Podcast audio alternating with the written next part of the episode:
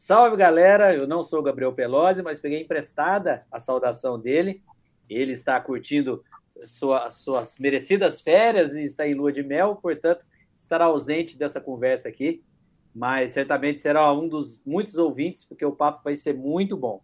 Esse é o Picos Podcast, mais um dos originais 94, né, sob a chancela da 94 FM.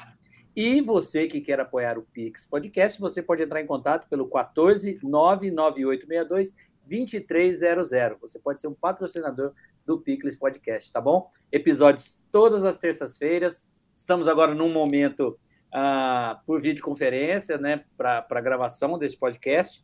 É, assim que possível retornaremos ao presencial, mas temos uma Omicron aí que teima em nos manter em casa por enquanto, mas vamos que vamos. Oi, Marcelo, tudo bem? Olá, também estou aqui em casa, protegido. É, o papo é bom, o papo é bom mesmo, o papo promete. Pois é, nós estamos com, nós estamos com o Luiz Pires, zootecnista, e, claro, uma pessoa que se confunde com a história do Zoo de Bauru. Claro que vamos querer saber muitas histórias, curiosidades desse período dele à frente do, do Zoo de Bauru, mas, saudando você, Luiz, já começo com uma primeira pergunta. Como é que está essa vida pós-direção do zoológico, essa vida de aposentado? Bom, é, eu gostaria só de dizer, e, e, primeiro que é um prazer, né, a gente estar tá podendo estar tá nesse podcast aqui para a gente falar um pouquinho, né, da, da experiência de vida que, que a gente teve. E assim, é, por um lado, eu vou dizer que é uma frustração muito grande, né? Porque assim que eu me aposentei, falei, agora eu quero viajar para caramba, quero curtir meus filhos, que eu, que eu tive que deixar um pouco de lado, tanta coisa pelo zoológico, quero curtir meus netos, né? Acabar, acabei de ganhar mais um neto e tal. Aí, pumba, no, no primeiro ano já me chega essa pandemia e me faz me enfiar dentro de casa, ficar aqui como quase um ermitão, porque eu, eu não quero, nessa melhor fase que está entrando para a minha vida, me arriscar de maneira nenhuma com um vírus danado, né? E aí espera e toma a primeira dose, toma a segunda, já tomei a terceira e vou tomar a quarta, quinta, sexta, o que for possível, né? Para torcer. Então, então, assim, é, eu tinha muita coisa que eu imaginava para esse início, né, de um novo ciclo de vida. Seria o meu terceiro ciclo, né, que eu sempre falo. Acho que o primeiro é aquele de quando a gente nasceu e era totalmente ligado, né, aos cuidados de pai e mãe. Acho que o segundo ciclo foi quando eu saí para estudar fora de Bauru e aí foi a foi o corte né, daquela, daquele cuidado total que a gente tinha de pai e de mãe. E o terceiro ciclo se inicia agora é, aposentado e avô. Né? Eu acho que agora a gente está experimentando tudo aquilo que a gente via né, dos nossos avós, dos nossos pais, e agora a gente está vivenciando isso tudo, só que infelizmente, né, é, com uma pandemia dessa assolando aí, e sendo mais agravada ainda, né, por uma coisa que eu nunca pude imaginar na vida. Né? Eu lembro muito bem quando estudava no primário, olha isso, quantos anos atrás, né? lá no Rodrigues de, de Abreu, e eu vi aquela questão né, das, das, das campanhas contra a vacina que tiveram lá no início, né? Então eles mostravam lá quando, quando tentou fazer o saneamento da febre amarela e de tudo, e a gente, passado cento e poucos anos, a gente, revivendo um passado, né? Como é que pode a gente ter que ficar hoje o dia inteiro pelas redes sociais aqui explicando para as pessoas né, que, que a ciência existe, que a ciência tem que ser seguida. Então, assim, acho que eu estou vivendo um momento que ainda não, não, não consegui me, me localizar ainda, né? Eu tinha um, eu planejei essa aposentadoria, né? Três anos antes eu já comecei a, a, trabalhar, já preparando as pessoas que ali ficavam no zoológico é, para assumir aquilo tudo. Eu fui, eu fui me preparando internamente, porque eu conheço alguns colegas de zoológico que se aposentaram e eu vi que eles ficaram muito, muito perturbados com o fato de, de repente, encerrar aquela dedicação que eles tinham. Né? E eu pude vivenciar isso com alguns colegas. Falei, não, eu vou me preparar, né? eu comecei a me envolver com outras coisas, que era da parte de, de hobby, né? eu passei a, a, a, virar um amante de fotografia de pássaros, né? eu virei um observador de aves, e comecei a me preparar, então, para quando chegasse a aposentadoria eu não sentisse. Realmente eu consegui isso, né? eu não senti, né? eu consegui transferir toda aquela energia que eu tinha voltado ao zoológico para esse meu hobby agora, que é de observação e, e de aves, continuo em contato direto, ou entre aspas, né? esses últimos dois anos não, mas é um, é um, é um hobby que, que me permite é, exercer aquilo que eu mais gosto, que é o contato com a natureza, ele me permite eu continuar com a minha parte na área da educação ambiental, através da divulgação das minhas fotos, mostrando esses locais que eu passo, mostrando as degradações, aqueles pássaros que ninguém conhece, né? Então eu continuei fazendo agora utilizando as redes e sociais e para isso, só que um pouco sem sem ter viajado tudo que eu queria nesses primeiros três anos e, de aposentadoria, mas já com planos enormes, se essa Omicron começar a cair mesmo agora a partir de março, já tenho já expedição agendada já para junho, para a Amazônia de novo, e aí eu vou tirar uh, o, o, atraso desses dois anos e curtindo os netos, né? Infelizmente, um, um, dos meus netos mora em Campinas, então isso dificulta um pouco, que a gente evita estar muito em trânsito durante essa, essa, essa pandemia, então a gente não está tendo aquele contato que eu imaginava que a gente ia poder ter, mas hoje, com os recursos aqui né, das, da, dos Google Meets da vida, aí a gente consegue estar tá quase que todo dia se vendo, se falando e brincando. Mas é isso aí, acho que a aposentadoria ela chegou no, no momento que ela devia, só que o mundo que não sabe ter uma pandemia justo no meu momento de aposentado. Mas vai dar, vai dar, vai dar para retomar. É, Luiz, queria que você contasse um pouco da sua trajetória para a gente também, para quem não te conhece, né? A gente que já trabalhou em veículos, sempre ouviu falar do seu nome, inclusive sempre muito solícito, assim, pronto para atender. Aqui também no podcast, desde o primeiro convite, eu topo, topo e, e a gente tem uma boa, uma boa visão sobre você, né? Na, na área da comunicação, assim, sempre muito disposto a compartilhar alguma coisa com a gente. Então, queria saber quando começou essa trajetória, nascido em Bauru, criado em Bauru. Isso, é, eu sou nascido aqui, né? Eu, eu, eu sou filho, acho que do, acho que, acho que do maior bauruense que nasceu em Botucatu. Né?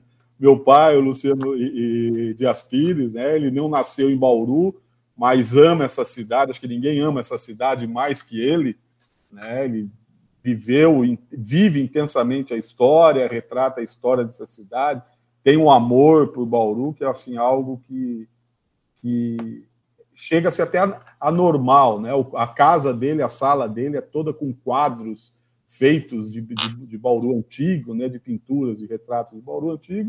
Então, com isso, eu fui muito ligado, né? A história da, da cidade, fiz aqui toda a minha, a minha trajetória, até quando eu tive que optar é, pela, pelo curso universitário que eu ia fazer. E eu sempre fui ligado muito às ciências da terra, né?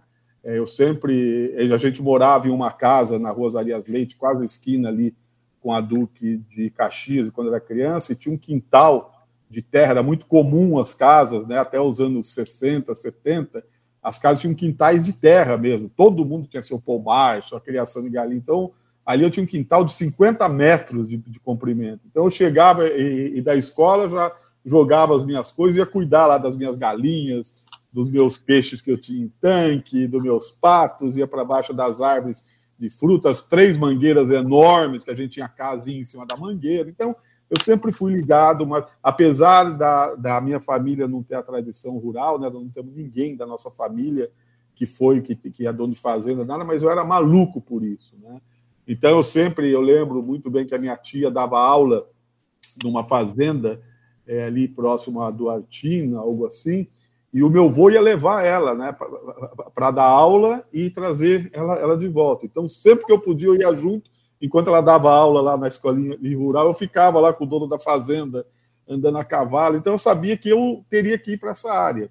E escolhi a zootecnia. Né? Depois eu conhecendo os cursos, eu estava lá entre, entre medicina veterinária, entre agronomia, e aí me surgiu a zootecnia, que eu achei muito interessante, porque é uma ciência que trabalha com a produção animal, com a reprodução animal, ela, ela, ela, ela busca obter o melhor né, de, todo, de, de, de todo tipo de animal de, de produção, de companhia ou de serviço, eu me encantei e fui para Botucatu. Passei no, no, vestibular da Unesp de Botucatu, e aos 18 anos eu fui para lá, né, e comecei, tinha um sonho, queria trabalhar primeiro com búfalos, é, depois com peixes, né, na área de piscicultura, mas aí no, no quarto ano, no, no, terceiro ano, tinha disciplina de criação de animais de zoológico, chamava disciplina, que hoje existe, mas como criação de animais selvagens, né? Mas naquela época era criação de animais de zoológico. E eu fiz a disciplina e naquela época tinha acabado de inaugurar o zoológico aqui de Bauru. Né? O, o SBEG, em 24 de agosto de 1980, ele inaugurou o zoológico aqui de Bauru e eu fiz essa disciplina em 81. E naquela época a gente estava tendo algumas críticas é, nos, nos, jornais, algumas pessoas foram visitar e não gostavam do zoológico, ele foi feito ali é, naquele ímpeto de uma pessoa que gostava de zoológico, mas sem ter pessoas que entendiam realmente daquilo.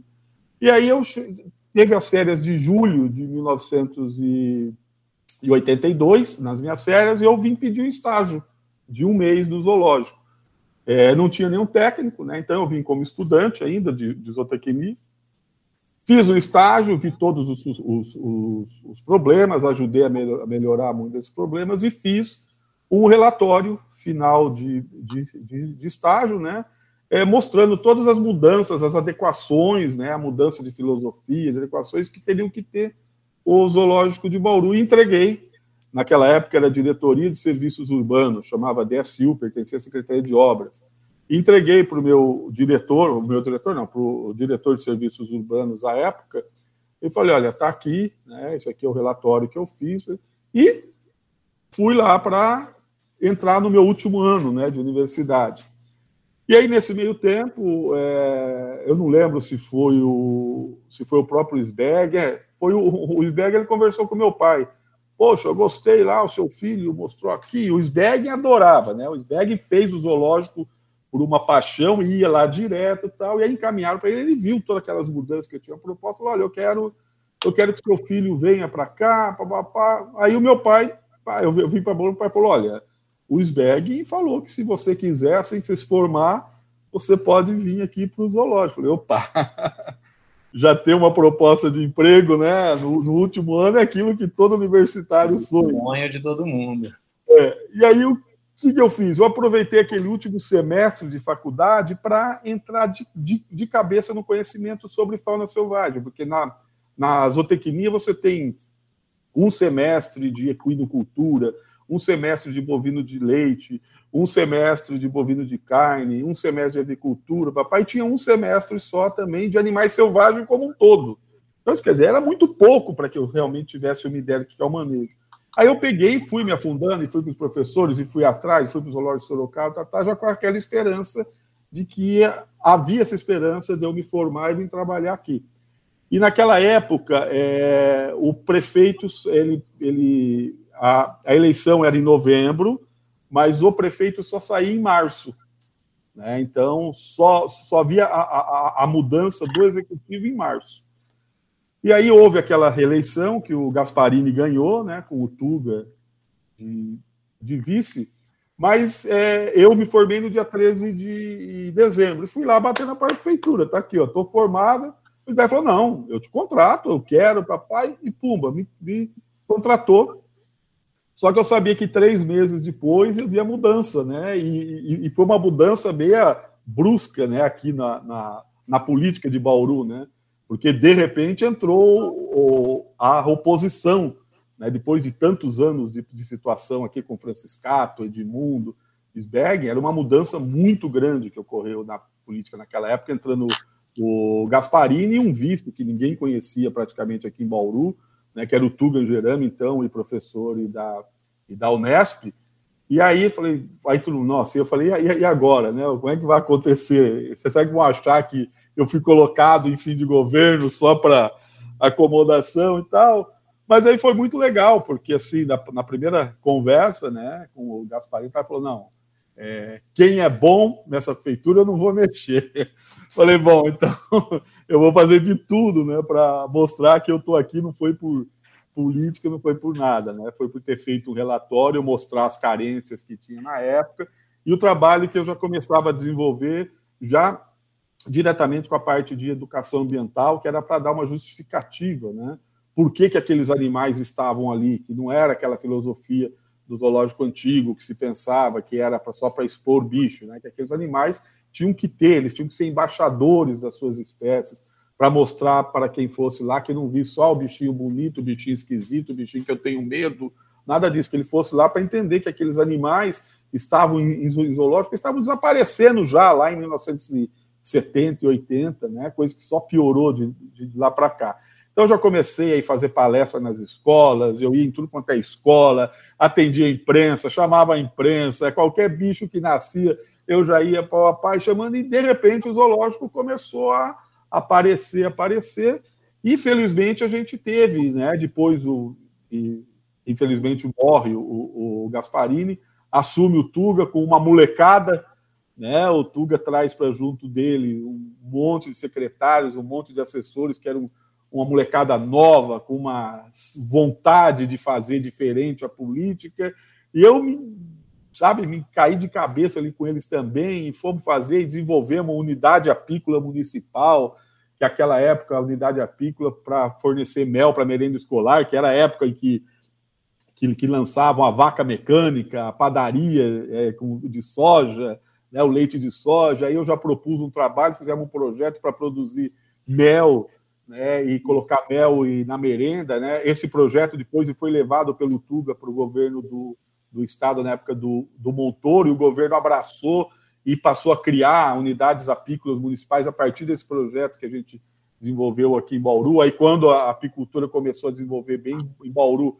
né, a prefeitura saiu fora e aí criaram a Associação Bauruense de Apicultura. Então, assim, foi muita coisa que que foi acontecendo. E o, e, e o público abraçou o zoológico, entendeu a mensagem, né? Nós imediatamente passamos a modernizar né, aqui a visitação aos animais deixasse de ser o objetivo daquele zoológico e passasse a ser uma consequência dos trabalhos de conservação, de pesquisa e de educação. E aí começaram a vir os nascimentos de espécies difíceis de se reproduzir, os nascimentos que acontecer no Brasil em zoológico, acontecendo aqui, e as escolas, aí a gente já começou já a desenvolver os acantonamentos ecológicos, levando escolas para dormir dentro do zoológico. Aí, na, na época que tinha refrigerantes Bauru, a gente fez uma parceria construindo o Centro de Educação Ambiental. Quando ninguém falava na questão de educação ambiental, nós já tínhamos construído lá o nosso centro com alojamento para as crianças dormirem, com triliches, com auditório. Então a gente começou a montar umas estruturas assim, o zoológico foi ganhando um corpo que chegou até uma hora que assustava, né? E começou a assustar os secretários do meio ambiente que vinham, porque é, o zoológico era muito maior que muitas secretarias da, da, da prefeitura. Ô, ô, Luiz, e como que. É, às vezes de ciúmes de, de novos secretários que entravam e de repente olhava aquilo lá, mas é, eu, eu tomei um cuidado muito grande de nunca me envolver politicamente, tá? Então, é, você, acho que o Marcelo, né, que falou, ah, porque você sempre foi solícito à imprensa. Sempre solícito, sempre orientei tecnicamente, tá? Então, é, eu passei por todos os prefeitos, né, de todas as linhas que você imaginar, né? Eu fui Tuga, é, depois Tidei, depois Iso, é, Nilson Costa, de todos eles eu fui cargo de confiança, diversos deles eu fui secretário, mas nunca me envolvendo politicamente, a não ser agora, no, no final, quando eu resolvi que realmente ia me, me, me aposentar. Aí sim eu, eu, eu, participei mais ativamente um pouco na política e, e foi uma decepção, né? É, foi uma coisa para dizer, não, não é política que eu quero na minha vida futura, não. Ô Luiz, agora, como é que você é, conseguiu essa, de, de, tudo que você já contou aí de realizações, é, como realizar no meio de tanta burocracia? Como você conseguiu deixar o zoológico do jeito que ele é hoje, é, com tanta dificuldade de aprovar verba, licitações, etc? Então, é, primeiro é que eu não tinha vergonha de pedir.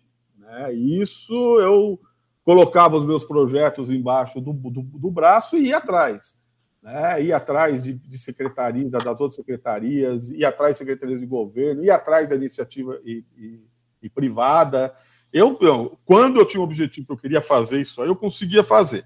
Porque eu ia atrás, e essa é uma coisa que a gente, infelizmente, a gente não vê muito hoje, né? As pessoas abraçarem. Primeiro fazer o projeto. Acho que esse é o grande problema.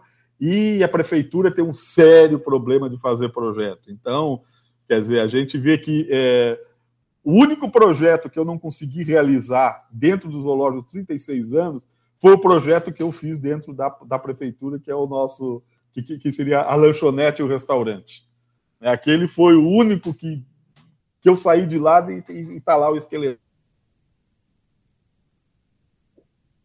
É, é, como eu era um funcionário público, a gente conhecia né, é, os, o que a gente fala do terceiro escalão. Eu era o terceiro escalão, que é a divisão de, de divisão. Né? Na prefeitura você tem o secretário, que geralmente é aquele cara que não sabe nada que é da prefeitura, que vem de fora, com aquela visão de iniciativa e, e privada, alguma coisa assim, entra dentro de uma prefeitura e acha que vai desenvolver na prefeitura no mesmo esquema que desenvolve aonde ele manda né, e manda fazer e faz. Infelizmente, serviço público não dá para ser por causa dessa burocracia. O segundo escalão eram os diretores de departamento, alguns também vindos de fora e outros já funcionários de carreira. E o terceiro escalão eram os funcionários de carreira, que é o diretor de divisão, que só pode ser preenchido por funcionários de carreira.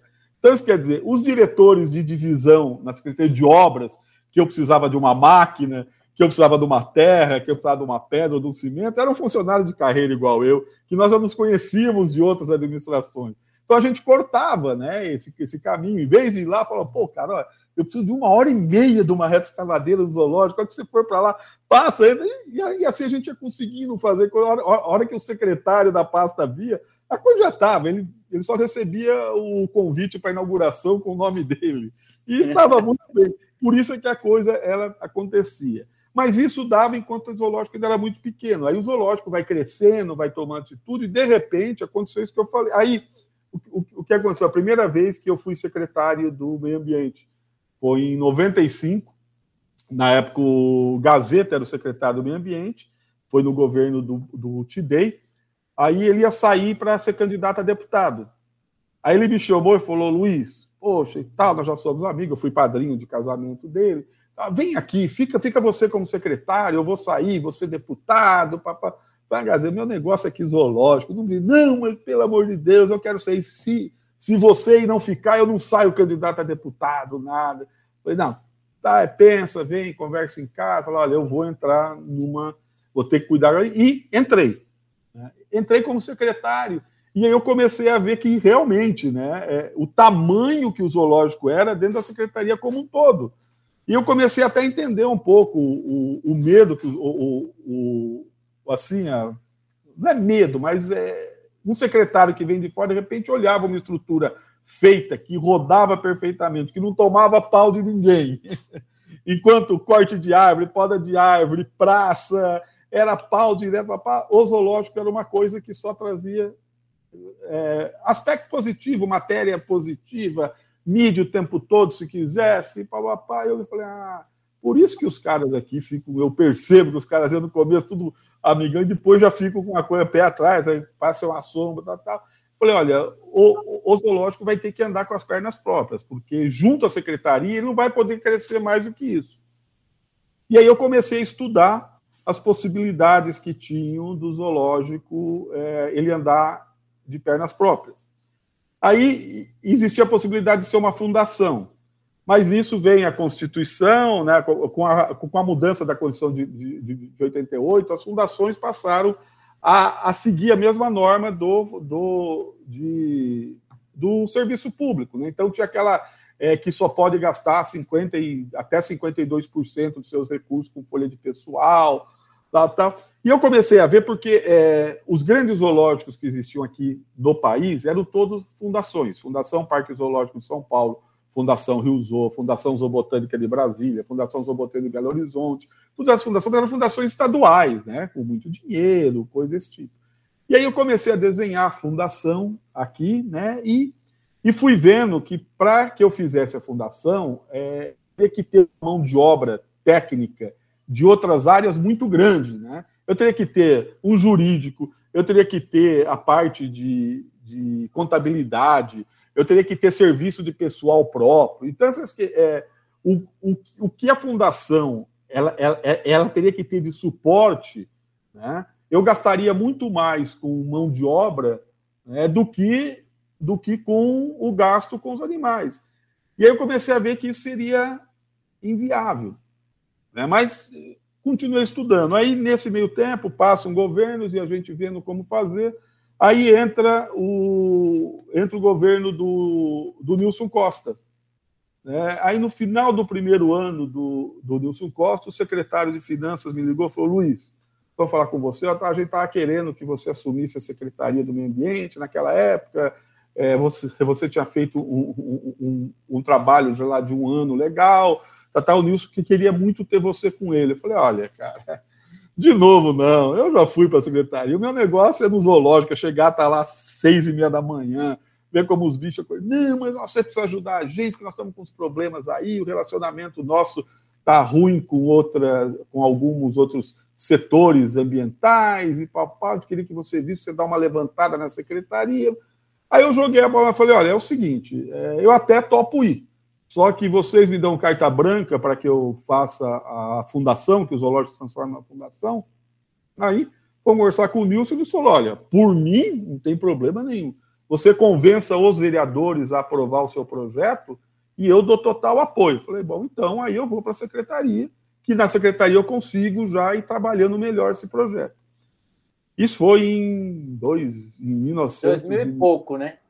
2001, acho que foi. É, acho é, foi ele, foi eleito, ele foi eleito em 2000. Em 2000, é. Então acho que foi em, em 2001 ou, ou 2002, uma coisa assim. E aí eu fui, eu fui para a secretaria, e trabalhei na secretaria, e trabalhei... E aí eu vi que realmente a fundação era impossível de se fazer. Falei, puxa, eu vim para cá, puxei essa. Eu não vou conseguir fazer a fundação. E eu, eu me debatendo. E aí eu vi, é, acho que a SEBS, é, a SEBS tinha o, o, fundo deles lá, que é o fundo que recebe dinheiro, e é fundo carimbado. Eu falei, poxa, peraí, é uma saída boa, cara. Fazer um fundo carimbado, onde o dinheiro que entrar no fundo só pode ser usado no zoológico. Por quê? Nós arrecadávamos né, com os ingressos, com o ingresso do, do zoológico. Só que esse ingresso entrava no bolo único e, e da prefeitura. Então, quer dizer, para a gente arrecadava 100, 200 ou 300, isso não voltava ao zoológico de maneira nenhuma. Eu falei, peraí, se a gente conseguir criar um fundo municipal de ampliação, de manutenção e ampliação do, do, do, do zoológico, a gente vai aprender duas coisas. Primeiro, a a saber a nossa capacidade de crescimento, porque nós só vamos poder crescer aquilo que a gente sabe que a gente vai ter como manter, né? E nós vamos é, aprender também a buscar recursos fora do tradicional, né? Que é que é o orçamento municipal, porque a gente já vê que o orçamento cada vez mais é diminuindo, cada vez mais as, as obrigações que União, Estado passa aos municípios e sem passar fonte, né? Os municípios aí nesse pouco tempo. É, hoje a gente já gasta 25% com educação, 23% com saúde, 20% com, com assistência social. Ou seja, eu sabia que se o zoológico ficasse dependendo dos recursos, nós, nós íamos entrar numa fase de estagnar em um primeiro momento e depois só, só perder. Aí o que, que eu fiz então? Criei né, toda a estrutura desse fundo municipal de manutenção e ampliação do zoológico, que os, os recursos eram a arrecadação do zoológico, o aluguel dos espaços internos que, que, que o zoológico tinha, é, doações, é, e aí a gente conseguiu. A gente, e, e, aí eu passei a, a, a, buscar recursos que puder. Bom, aí veio a coisa. Bom, nós temos que ir convencer né, a Câmara. E aí foi muito tranquilo, me reuni com os vereadores, mostrei. Aí o fundo, o que, que ele era? Olha, é todas as despesas que o zoológico tem, fora pagamento do salário dos funcionários, que nós somos funcionários público municipal. Então, o nosso salário e a comida, o, o, alimento dos animais, é o que fica por conta da prefeitura.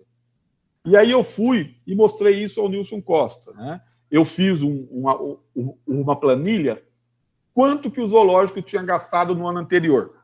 É, em arrumar uniforme de funcionário, medicamento, inchada, é, gasolina, é, tudo que o zoológico gastou, né, aquele bolo todo, Aí, aí eu levei e falei: olha, a gente aprovando o fundo, tá vendo? O ano passado vocês nem viram, vocês nem perceberam, porque é muito pouquinho no bolo, mas o, zoológico gastou isso tudo aqui. Se o fundo aprovar disso tudo aqui, vocês, a prefeitura, só vai gastar isso aqui com o zoológico, que é a comida e o nosso salário. Todo esse resto aqui, o fundo. Ah, mas tu, se você consegue isso, isso já está todo, já tinha planilhado, já tinha visto, falei, pode deixar. Então, vamos lá. Aí fui lá com, com os vereadores, de um a um, mostrei, expliquei o que era, papá, mas foi assim, foi aprovado tranquilamente, sem problema nenhum, e nós criamos o fundo. Foi o primeiro zoológico no Brasil a ter um fundo de, de manutenção e ampliação. E aí o que, que aconteceu? Os recursos que, que vinham, então, do, do, do aluguel do, do, do espaço da, da lanchonete, da lojinha de souvenirs, é, das, das, placas em que a gente criou por lei o adote o animal do zoológico, a gente vende o espaço de publicidade, a gente atrás e, e, das empresas. Fomos na, aqui no, no, Ministério Público, falamos com os promotores, as transações que existiam lá para quem comete aqueles crimes, que é menos, acho que de dois anos, não sei o que lá, para aquelas transações que doa cesta básica, alguma coisa. Então, a gente, a gente, eles doavam para o fundo municipal do, do zoológico e o grande fonte que era a arrecadação do zoológico. Com isso, cara, aí o que, que é? é? E o dinheiro desse fundo só poderia ser aplicado, e aí a gente criou as regras, né? Em equipamentos, em medicamentos, em aprimoramento profissional, pá, pá, pá, e obrigatoriamente terá que ter o quê? A, a autorização do diretor do zoológico. Então, ninguém podia mexer nesse fundo, mesmo que quisesse e o, e o dinheiro desse fundo ficava aplicado. Então, é, aí, com o Nilson Costa, a gente conseguiu, montamos uma equipe própria também, com pedreiro, com encanador, com tudo. Por quê? Porque a gente era um problema também para esse setor da Secretaria de Obras. Porque se, se me quebrasse uma porta lá do, do, do do Leão, eu não tinha como esperar para elaborar um edital, para contratar uma empresa, para ganhar uma licitação. Pra...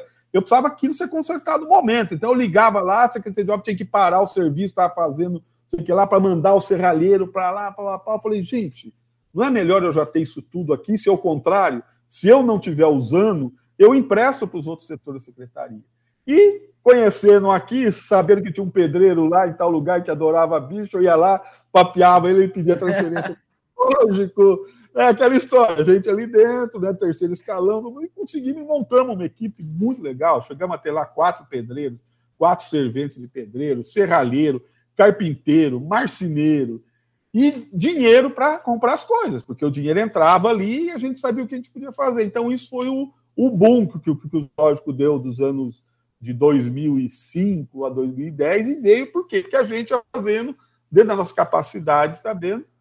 E o fundo foi juntando dinheiro também, porque é, existe aquela burocracia, e por incrível que pareça, você não consegue gastar o dinheiro. É, é tanta burocracia você comprar. É muito carimbo. Cara, é muita. É assim, é engessado de tal maneira o serviço público, e aí ficam reclamando dessas obras que você vê paradas. Isso tudo é, é culpa de uma legislação burra, né? porque ela privilegia o que? O menor preço. Você, quando vai comprar alguma coisa para sua casa, você não vai lá e vai, e vai procurar só na etiqueta do que é mais barato. Né? Você vai ver aquilo que é mais barato daquilo que é bom. O que é mais barato daquilo que tem qualidade. O que é mais barato daquilo que funciona. Mas, infelizmente, nesses processos de, de licitação, você tem que aceitar o mais barato. Né? E existem aí empresas. É... Oh, eu vou te falar, existe empresa que é especialista só para fornecer e, e, e dar nó nos processos de licitação. Então aí você vê. Tanto que assim, os únicos projetos que pararam no zoológico foram os que foram licitados. Aquilo que foi feito com mão de obra própria foi sempre uma beleza.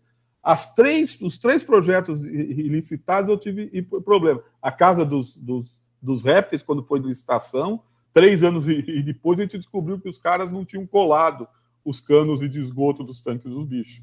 Você imagina, né? E aí a empresa já não existia mais. Então teve que abrir aquilo lá. O, o recinto dos, dos, dos e tal, começa a trincar cinco anos depois. A, a lanchonete está lá parada até hoje. e aquilo tudo que a gente fez com mão de obra própria está lá, aquela maravilha que se conseguiu fazer. Então, com isso, a gente conseguiu, né? É, de uma maneira extremamente interessante, até que a gente saiu de lá, quando a gente se aposentou há três anos atrás, o fundo, com tudo que o zoológico fez, o fundo está com 5 milhões em caixa. Ou seja, com, com projetos em andamento, que está sendo feito agora o hospital veterinário lá dentro, né? Falta terminar as coisas. Então, quer dizer, nós conseguimos fazer tudo aquilo, é, e, o, e o fundo serviu para diversas outras instituições do Brasil que vieram aqui e copiaram. Então, aqui me pegar, é, Limeira fez o fundo, é, vindo aqui, nós, nós mostrando, São José do, do Rio Preto fez o fundo, é, Americana fez o fundo agora, é, Goiânia, então diversos vieram aqui como a grande saída era isso, para conseguir ter uma, uma, uma não dependência tão grande, porque é, a gente sabe que chegar lá, bater a porta do gabinete com um projeto para construir uma jaula de 600 mil reais e ele tomando pau porque não tem vaga em creche, meu, você vai falar, sinto muito, o teu bichinho vai ficar lá, mas eu vou atender. E é uma coisa lógica, né? Hoje tem uma boa. Então, o zoológico hoje, ele é feito com, com dinheiro de quem vai no zoológico. Tá? É a coisa mais lógica que existe, poxa. Então, se eu, se eu melhoro, se, se o zoológico ele melhora, melhora a visitação. Quando eu saí, a gente bateu é 320 mil pagantes no ano, e há três anos atrás, em 2019, que eu aposentei, é, a gente fechou o ano com 320 mil pagantes. Ou seja, junto a isso, todo mundo que entra sem pagar, que são as, as escolas que vão de segunda a sexta-feira, né, que o público ultrapassa de escola, passava de 180 mil pessoas, quer dizer, é mais que a população de Bauru e no zoológico. Então, são eles que sustentam o zoológico. Aí a prefeitura continua. Infelizmente, mexeram agora esse ano no fundo, eu achei uma lástima o que fizeram. É, agora o fundo é para pagar também a despesa de comida dos animais do zoológico. Então, acho que perdeu aquela função, perdeu aquele motivo pelo qual é, a gente criou o fundo, e a gente acredita que é, dentro de mais alguns anos vai, vai ser comido esse dinheiro. Agora, mesmo com a pandemia, o zoológico ficou fechado né, durante mais de seis meses, então sem abastecer o fundo em recursos, e agora todo o gasto com alimentação animal entrando no fundo, quer dizer, aquela ideia do fundo, que era para deixar os funcionários zoológicos 365 dias uniformizados, né, era para nos dotar de viaturas, de instalações, de tudo que tinha o dinheiro ali para fornecer e não tinha problema. Então, enquanto a prefeitura não comprava uniforme para todos os seus funcionários, o zoológico era uniformizado, porque era um dinheiro que era separado, né? o dinheiro era nosso. A nós, enquanto diretor, que dávamos a prioridade de uso desse dinheiro. Né? Nós a, a, compra é feita pelo, pelo setor de compra da prefeitura, tudo, tudo. Só que a assinatura do compra-se isso é de quem vivencia ali na ponta. É diferente de outros e, e setores que vivem com a verba direta, aonde o diretor pode querer, mas quem dá a prioridade se gasta com isso ou não é o seu diretor de departamento ou o seu secretário, né? Então, por isso é que o zoológico tinha esse, esse diferencial, os jardins todos bem cuidadinhos, porque não faltava adubo, não faltava mangueira, não faltava é, nada para você, é, equipamento para você arrumar, porque nós sabíamos a importância de cada um do setor, então nós dávamos a nossa prioridade. A gente espera que eles consigam aí um meio de, de manter isso no zoológico. talvez numa próxima, numa próxima, numa próxima, como é que eu vou dizer, administração isso volte, né? Fala aí, Marcelo. É, não, é, é, eu fiquei pensando durante sua fala também, Luiz, porque é, eu estou em Bauru há 20 anos, assim, não nasci aqui, né? Morei em outros lugares e, e sempre ouvi muito do zoológico de Bauru ser uma referência. Você já trouxe um pouco na sua fala nessa área da gestão principalmente gestão pública, que é tão desafiadora. É, queria que você citasse outras inovações que o Zoológico de Bauru trouxe, que tornou ele essa referência no interior, até no Brasil, né? Bom, é, acho que o, o, o, primeiro foi o que eu falei, né, de mudar. É, já em 1983, nós já entramos pensando no zoológico moderno, né, onde a, a, a visitação deixava de ser o objetivo, então a gente não, a gente não trazia animal ou não fazia coisa é, buscando a visitação, até porque naquela época Se entrasse mil ou entrasse dez, tanto fazia, porque o dinheiro não ficava com a gente mesmo, né? Então a gente, a gente lutou já desde o primeiro momento para a visitação ser consequência e não objetivo do zoológico. E isso a gente conseguiu como? Primeiro, é, melhorando né, os recintos, fazendo o recinto é, pensando no bem-estar de quem ia viver ali dentro. Então foi, foi, foi quando a gente deixou de chamar recinto de recinto e passou a chamar de alojamento. Então os nossos animais ficavam alojados pelo período em que eles fossem ficar dentro daquele local. Então a gente já tirou, é que a gente já arriscou a palavra jaula, né? não era proibido falar jaula dentro do zoológico, depois a gente tirou o recinto e foi o, o alojamento. Depois a gente passou para a filosofia, né, de não é animal preso, né? os, os animais ali estão sob cuidados humanos. Ou seja, nós temos que oferecer tudo de bom para aquele animal, para que ele consiga responder o quê? Com a saúde psicológica dele, que se retrata imediatamente na saúde física dele, porque um animal estressado, um animal nervoso, ele não tem o pelo bonito, ele não tem o corpo com score que ele tem que estar, ele não consegue se reproduzir. Se ele se reproduz, ele não consegue cuidar da sua cria, porque o, o estresse desencadeia uma série de, de, de, desequilíbrios hormonais em cima, em cima de, um, de um organismo né, que ele não responde do jeito que ele tinha que responder. E para um animal né, é, selvagem, ele ele se manter bem sob cuidados humanos, a gente tem que preencher as necessidades dele, que necessidade? Para ele poder expressar o comportamento natural dele. Então, se é um animal que cava, ele tem que ter um recinto que permita ele cavar. Se é um animal que, quando se assusta, ele sobe no alto, como um macaco, e olha lá, lá do alto, esse recinto ele tem que ter uma altura, né? Que a hora que se ele se assustar com algum visitante, ele possa ficar em cima. Se ele, se ele procura a água né, para mergulhar e para fugir com uma capivara ou uma anta, ele tem que ter um tanque que possibilite isso. Então, quer dizer, você tem que conhecer a biologia e o uso do espaço desse animal para aí você fazer sim um, um, recinto e aí esse animal fica tranquilo por quê? É, ele se acostuma com a comidinha fresquinha na hora certa, água fresca na hora certa. Ele sente a segurança que ele tem dentro daquele recinto, porque a hora que algo o deixou nervoso, o berro de uma pessoa, ou bater palma, ou assobiar, ou mesmo um monte de pessoas chegando, ele sabe que se ele se afastando um pouquinho mais, ele encontra aquilo que a gente chama, né, dentro desse, desse manejo, de ponto de fuga. E aquela menor distância que ele tem daquilo que representa perigo, que ele se sente tranquilo. Então é a mesma coisa quando, a gente está andando pela rua e você vê uma pombinha ali na, na calçada. Você vê que você vai andando, ela fica ali. Você anda um pouco mais, ela para de fazer o que está fazendo e te olha. Você dá mais um passo, ela, ela levanta e você. Quer dizer, aquela distância né, que a gente chama de ponto de fuga, que foi a menor distância que ela aceitou daquilo que lhe oferece perigo. A partir daquilo ali, ela, ela tem que ter um lugar para se sentir seguro. Então, os, os, recintos, a gente passou a fazer todos eles com isso. Até no começo, ah, mas eu fui três vezes no zoológico e não vi a onça, porque a onça estava atrás do toco. Cara, o recinto fica. O mundo gira, o zoológico gira junto. Então, volta no outro horário, talvez aquele horário é, é, é, é o horário dele de descanso, né? Com, com, com felino, e, e, isso é muito típico, as pessoas chegam lá e querem ver o felino ativo. Eu falo, meu, eu fui três vezes para a África. É, eu fiz três safaris na África, só dois deles eu vi leão ativo.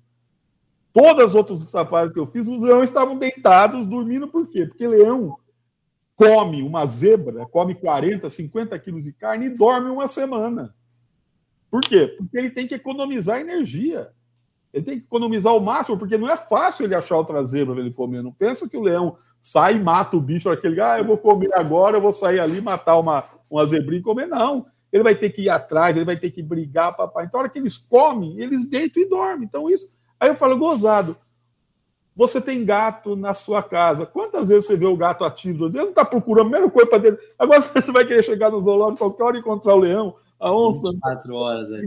Aí a gente explicava isso ao visitante através de placas. A gente começou a encher de placas o zoológico, com, com desenhos. A gente viu que as pessoas elas não liam, então vamos colocar desenho chamativo. Vamos explicar. Por quê? Ali, meu, o, o zoológico é uma sala de aula a céu aberto. Quem vai ao zoológico vai porque quer. Eu nunca, nos meus 36 anos, um mês e 16 dias de zoológico, eu vi uma criança chegar lá sendo puxado pela mão dos pais. Vem cá, vem cá, e a criança, não. Vai lá é o contrário, né? A criança puxando o pai, ah, quero ir de novo. Então, a pessoa entra com a mente aberta. E é a hora que você pode encher ela de informação. É a hora que você pode usar. E a criança, quando vê aquele bicho, é muito diferente do que ela vê na televisão, do que ela está vendo com os olhos dela. Isso eu falo muito. E na fotografia, até, até eu faço, eu vou comentar uma coisinha que é, que é muito interessante. A pessoa, quando está vendo um, um documentário, você está vendo o que um diretor de imagem quis que você visse.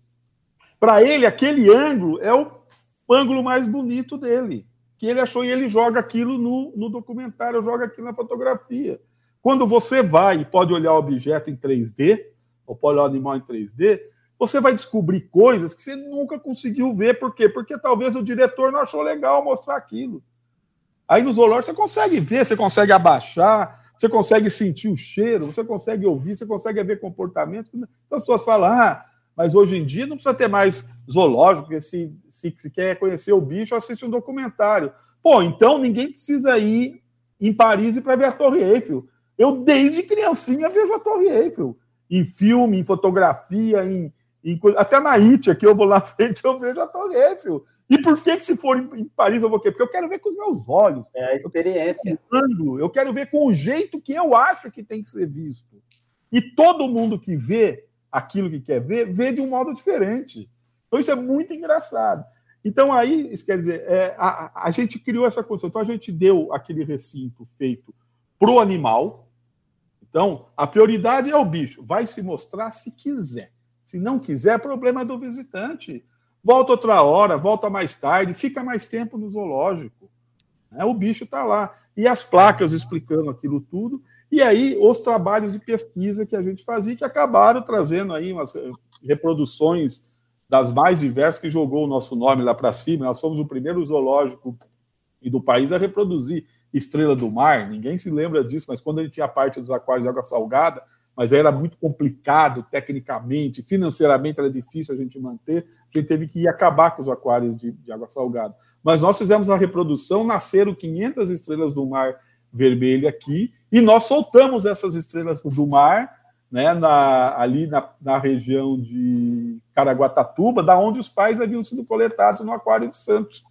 Na época, foi com a Rede Globo, é, fazer lá, mergulhamos, colocamos 500 filhotinhos de estrela do mar. Isso lá em 1990 alguma coisa, quando poucos falaram em reprodução. Fomos o primeiro zoológico a conseguir, em recinto de estação pública, a reprodução do mico-leão dourado, que é o símbolo mundial da, da conservação. Começou a nascer aqui. Então, quer dizer, nós tivemos assim um monte de nascimentos, tudo que a gente tinha de casal que a gente conseguia produzir ao tempo.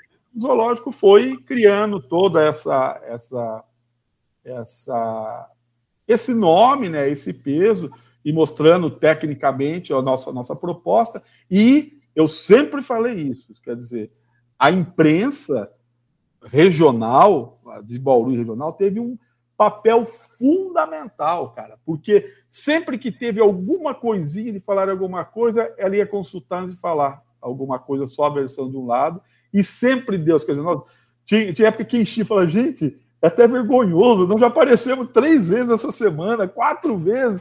Eu não quero mais dar entrevista semana, não dá, cara, porque, sabe, dava, dava impressão que era uma autopromoção. Que gente, mas não é. Então, por isso que a gente sempre, sempre evitou estar alinhado politicamente, né? Então, a gente trabalhou com todos os prefeitos passados, os mais diferentes partidos. A gente sempre, sempre falava do zoológico como algo apartidário, e tinha muita gente que nem acreditava que o zoológico pertencia à prefeitura, por incrível que pareça.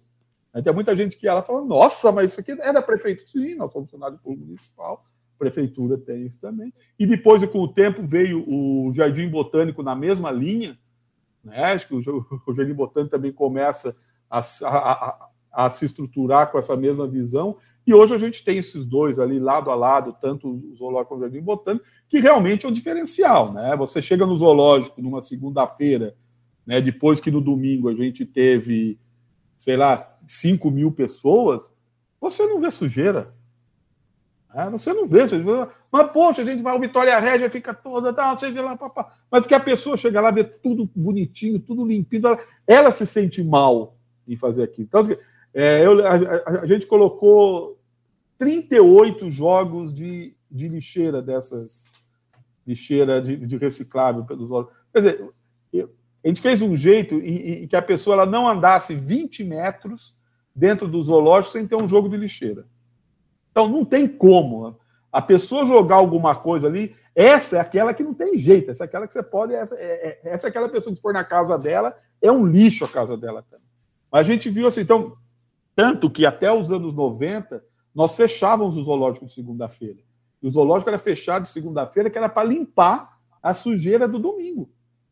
Aí nós fechávamos segunda-feira, e aí a gente trabalhava terça, quarta, quinta, sexta para preparar o zoológico para ser destruído no sábado domingo. Destruíam jardins, levavam e aí foi com muito trabalho, com muito cartaz, com muita educação ambiental. Papá. Por quê? Porque as pessoas que acabavam indo no zoológico era o pai e a mãe levando uma criança que já tinha tido uma palestra nossa. Era uma criança que já tinha participado de um curso de férias nosso. Era uma criança que já tinha lido sobre ele. Então, chegava lá, se o pai ou a mãe tentasse fazer alguma coisa, nós tínhamos ali aquela criança que passou pelos nossos cursos. Então, isso. E, e, aí, com o tempo, o que aconteceu? Quem de Bauru hoje, que foi criança, que não passou pelos cursos zoológicos, ou não ouviu uma palestra do zoológico nas suas escolas?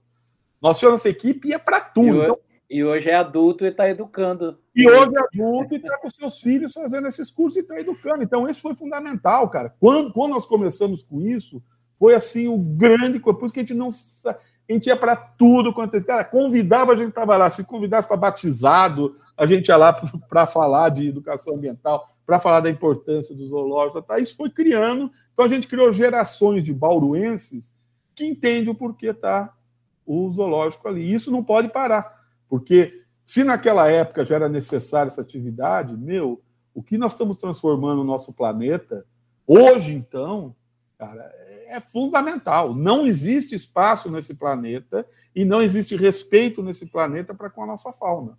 Não existe. O que está sobrando ainda aí são, são vencedores. Né? A gente mata atropelado por ano no Brasil 400 milhões de vertebrados.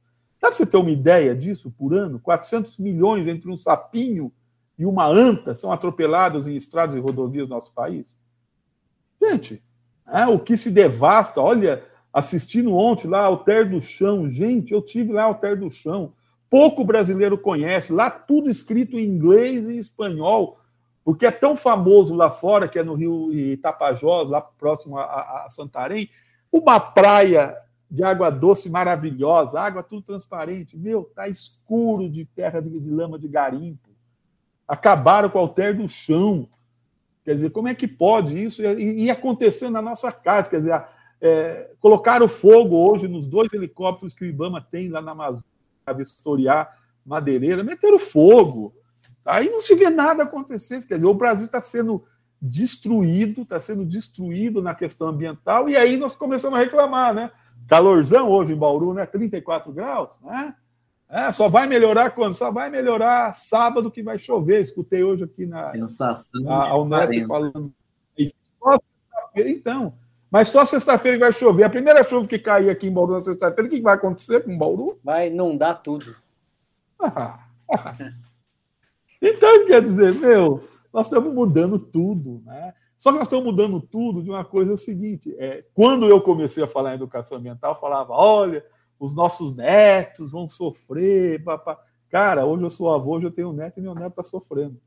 Eu falo, puto, como eu estava certo em 1980, cara, quando eu já falava de problema climático que ia ter, o que, que essa destruição ia levar. E eu, e eu comparava isso muito nas, nas minhas palestras, dizendo o seguinte: olha, quando eu era criança, e a gente ouvia falar que algum amiguinho nosso que jogava bola teve que ir no hospital para fazer inalação, gente, isso para a gente era uma, era uma. Coitado dele. Poxa, hoje, hoje todo mundo tem inalador em casa por cor, tem um inalador vermelho, aí para outro filho tem um inalador azul. Gente, e será que ninguém percebe o que, que aconteceu? Que antigamente inalador era só no pronto-socorro. E hoje que pedir emprestado para alguém que tinha. Não, era uma coisa louca. Não, é uma coisa louca. Nos anos de, de 1960, nem emprestado você não pedia para é. ninguém. Você tinha que ir lá no pronto-socorro, deitar, quem ficar aquela máscara. Hoje todo mundo tem dois ou três em casa. Por quê? Porque nossas vias respiratórias estão podres já. Nós estamos acabando com o nosso organismo. é que, é, é que a medicação continuou sendo rápida, né, avanços para conseguir fazer o que a gente se mantenha vivo. É, mas a gente está vendo aí, olha o que uma pandemiazinha que já estava anunciada, né? é só você ver aí, todo mundo sabia que ia vir uma pandemia, todo mundo sabia que essa pandemia iria vir ligada por um vírus do sistema respiratório, e todo mundo sabia que esse vírus iria vir de um animal selvagem para o ser humano. Tudo isso, basta você ver qualquer tratado, eu já está falando isso ó, há quanto tempo? E como que nós nos preparamos para isso? Pagando para ver. Né? E a gente consegue mandar um robô para Marte, para furar lá, pegar papá. Pô, não conseguimos. Estamos dois anos sem conseguir derrotar um vírus. Dois anos sem conseguir derrotar um vírus. E quando a gente começa a derrotar, é um bando de ignorante né, dizer que não pode se vacinar porque nós vamos virar em jacaré ou coisa desse tipo. Quer dizer, o que, o que a gente espera né, do, do, do ser humano daqui para frente? É, nós estamos voltando. Tomara que essa volta nossa faça também as, as florestas voltarem né, e os bichos poderem viver novamente como viviam. Que olha, do jeito que está, tá feio. Tenho dó né, dos meus dois netos que eu tenho hoje, o que, que vai ser daqui a 25 ou 30 anos para eles. E dos netos deles. Ô Luiz, a, a, a conversa foi para esse lado um pouco mais triste, mas eu eu eu eu estava tanto com vontade de fazer essa pergunta é, que é mais da, da, linha da curiosidade. É, os animais no trato, no manejo dos funcionários, eles têm nome? Como como que funciona o dia a dia a, no apagar das luzes, vamos dizer assim, no, no, nos momentos só entre entre funcionários e animais ali? É, então, esse é um. É, eu, particularmente, sempre fui contrário a essa humanização com os animais selvagens. Né? Eu nunca conheci nenhum animal do zoológico pelo apelido que os funcionários davam, e eu pedi aos funcionários para não usar esse apelido, mas eles, não adianta, todo dia eles entravam com o bicho, cada um deles tinha um nome, e era interessante que às vezes chegava para mim, ó. Oh, o Dudu tá com cheiro. Eu falei, quem o Dudu? Dudu, meu pai. Ah, a onça parda. Ah, tá. Então me fala que a onça parda macho tá com problema. Eu faço que. Por que isso aí? Primeiro, é, é, animal selvagem, né, o próprio nome está lá, animal selvagem, ele pode ficar manso. E eles ficam mansos. Eles acostumam com a presença do ser humano, aqueles que nascem no zoológico o ser humano já faz parte do seu dia a dia, da sua paisagem, da sua paisagem diária, é ver gente. Por isso que eles nem se preocupam com visitação. Você vai lá, o bicho está. O bicho que já nasceu em, em, em, em zoológico, que está num bom alojamento, que o alojamento oferece conforto, que eu falei para você, para ele, ó, ele já nasceu vendo o ser humano. Então, o ser humano faz parte da sua paisagem. Se você jogar. Lembra aquele filme lá do, é, do Madagascar, né? A hora que o, a hora que os bichos voltam para a África lá, e, porque morre de medo de ver bicho, porque para eles é prazer vendo um ser humano. Então nós fazemos parte. Então as pessoas não conhecem muito disso e acham que não, Aldo, não, cara, ele nasceu vendo aquilo, aquilo faz parte da paisagem dele. Bom, então é, o, o, o que acontece? Eles acabam ficando mansos. E a gente, é, o, o pessoal do, do zoológico tem até uma máxima que fala: acidente com animal zoológico só acontece com animal manso que o animal manso, você, o, o funcionário acaba tendo o, um contato mais íntimo, vamos dizer assim. É aquele que chega perto, ele começa a coçar pela grade, é aquele que chega para. E aquele ali é um dia que ele chegou e aquele animal tem uma fêmea no cio. E ele não percebeu e o bicho está irritado porque não está conseguindo cobrir a fêmea. Ou é aquele dia que o bicho deu uma mordida diferente e está com uma dor de dente. E a dor deixa o bicho transtornado. E se o cara ele vai dar um acidente. Então, por isso que a gente. Sempre falava, não chame de, com nome, e, e por um outro motivo também. Às vezes começa a chamar, o, o, o tratador vai chegando no recinto, começa a falar o nome, o visitante escuta, começa a falar o nome, começa a atrair o bicho mais para perto. Então, assim, eu nunca usei, é, pedi com, sempre na minha, nos meus 36 anos, um mês e 16 dias, pedi para ninguém usar nome, mas sabia que todo mundo chamava os bichos lá pelos seus apelidos. Não adiantava, mas eu eu tenho os meus motivos. Eu acho que para mim o leão nasceu leão e vai morrer leão, a onça nasceu onça e vai morrer onça. Não precisa ter chamado Dudu, Rafaelzinho, nada disso aí. É onça pintada e e acabou. Eu acho que essa aí a gente tem que tratar, tá? Porque eles, eles não estão lá para ser humanizados, nada disso. Eles têm que guardar o seu espírito mesmo de animal selvagem, até porque se a gente quer para alguns possibilitar o retorno deles na natureza, né, eles têm que ter, manter aquele espírito que eles têm que passar. Porque o animal selvagem, ele nasce com aquilo que nós chamamos de instinto, que é aquilo que já é, é uma memória genética dele. Então, o passarinho que nascer numa gaiola, ele sabe como que ele tem que fazer o ninho dele na época dele reproduzir. Ninguém, não, não foi o pai e a mãe dele que ensinou, aquilo é uma memória genética. E tem a memória por aprendizado, que ele tem que aprender aquilo observando os pais fazerem, que é quando os, os, os predadores levam os, os filhotes para caçar e vão ver. Então, isso quer dizer, se você pega esse animal selvagem né, e, e, você tira dele esse comportamento dele natural, os filhos já podem, os filhos já não vão aprender isso, entendeu? Então, por isso é que assim eu fazia questão de, não, ó, a onça é onça e vai ser onça, ela não vai ser Dudu. Ela tem que ser onça. Você, a gente tem que dar carne para ela um pedaço para ela poder estraçalhar a carne.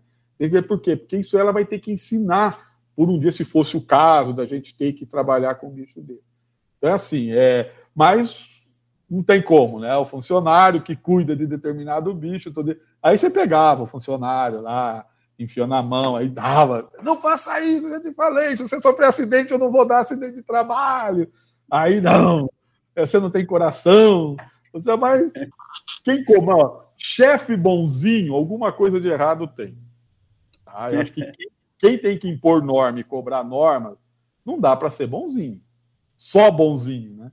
Você tem que ter hora que você tem. Então, é, a barba ela não era essa, mas eu sei que eu já era chamado lá, o barba chegando, aí acabava aquilo tudo, o Barba já estava descendo, o Barba estava vindo, mas são. Ainda mais é, depois que a gente se aposenta e encontra com algum funcionário que é aposentaram, a gente começa a escutar as histórias. Né? Ah, quando você vai, lá, lá, lá, lá, é isso, né? Engraçado. Vai ver se eu voltar um. Mas, ô Luiz, é, eu, você falou uma parte, né? Acho, acho, que é incrível que você tem histórias, você vai lembrando e conectando, e e, e, não, não dá vontade de interromper em nenhum momento. Mas eu queria só retomar alguma coisa que você falou sobre essa nova tendência do zoológico. Esses dias, acho que ano passado, se eu não me engano, é, o Fantástico fez uma, uma, uma matéria longa, né? pode ter sido o ano retrasado também, as coisas passam tão rápidas, mas uma matéria longa falando sobre o zoológico nos Estados Unidos e tal, sobre essa tendência de fechar zoológicos, né? E aí vem com essa tendência é, é, é, que você trouxe um dado novo para mim, que essa já era uma tendência de transformar o zoológico num outro tipo de ambiente para o animal desde a década de 80 ali, né, década de 90.